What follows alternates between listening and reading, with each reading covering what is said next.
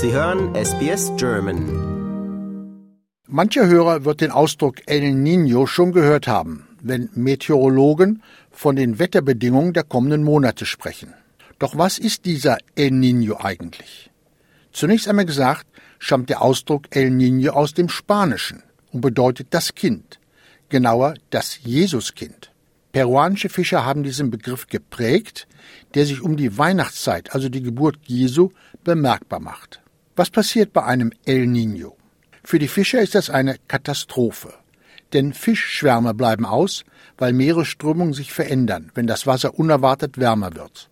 Dies Phänomen spüren nicht nur die Fischer, sondern auch die Menschen auf dem Lande. Denn Ostwinde schieben wärmere Luftmengen in Richtung Australien, was hier wiederum zu stärkeren Regenfällen, vereinzelten Überschwemmungen und regionaler Trockenheit führt. In mehreren Anrainerländern des Pazifik wird jetzt sogar schon offiziell von einem El Niño gesprochen. Doch der australische Wetterdienst zögert noch.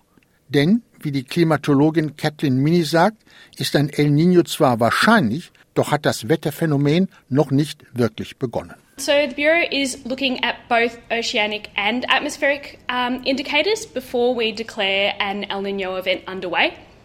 Uh, so each country has different criteria for how they define an event, um, and that depends on the conditions and impacts individual to that country. Um, and the Bureau's criteria suits Australia best. We're waiting for a sustained atmospheric response before we declare an El Nino event.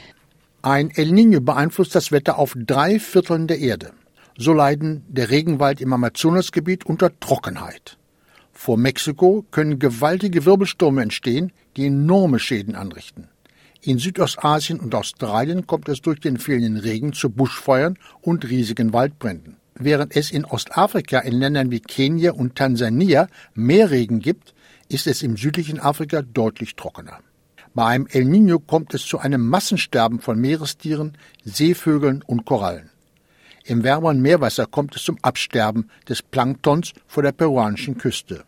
Dadurch finden die Fische nichts mehr zu fressen und wandern ab. Die Robbenkolonien auf der anderen Seite finden keine Nahrung mehr und viele Tiere verhungern.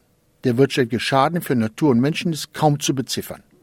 Noch, so betont Jeanette Lindsay von der Australian National University, ist es aber nicht so weit.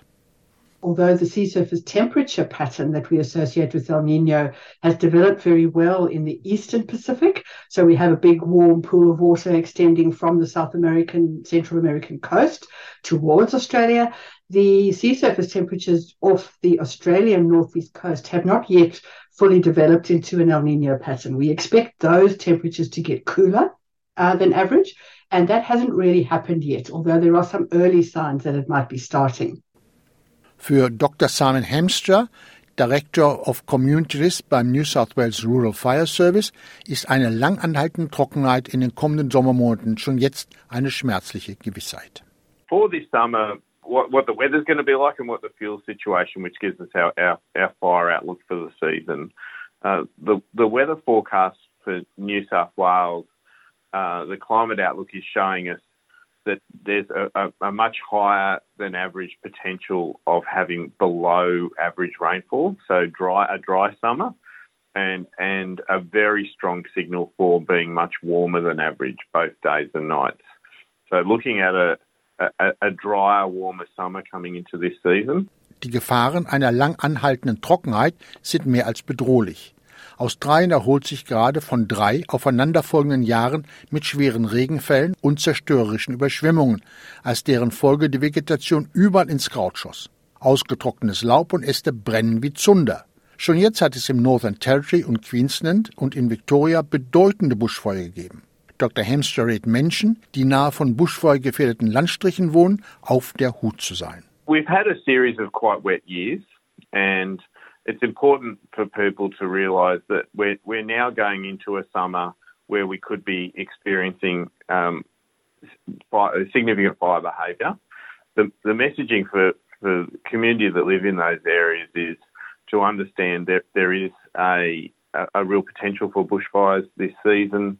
It's important that they uh, take steps to prepare for that and um, particularly looking at what they can do around their property with removing um, flammable materials and cleaning gutters around the yard. Auch Kathleen Minnie rät zur Vorsicht. Sie sagt, Buschfeuer entstehen oft unvermittelt und können sehr schnell ihre Richtung ändern.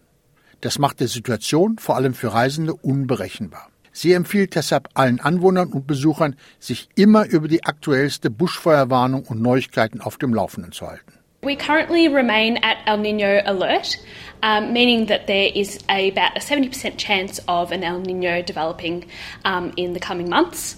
Um, we're also closely monitoring a positive IOD that we're watching if it's developing in the Indian Ocean.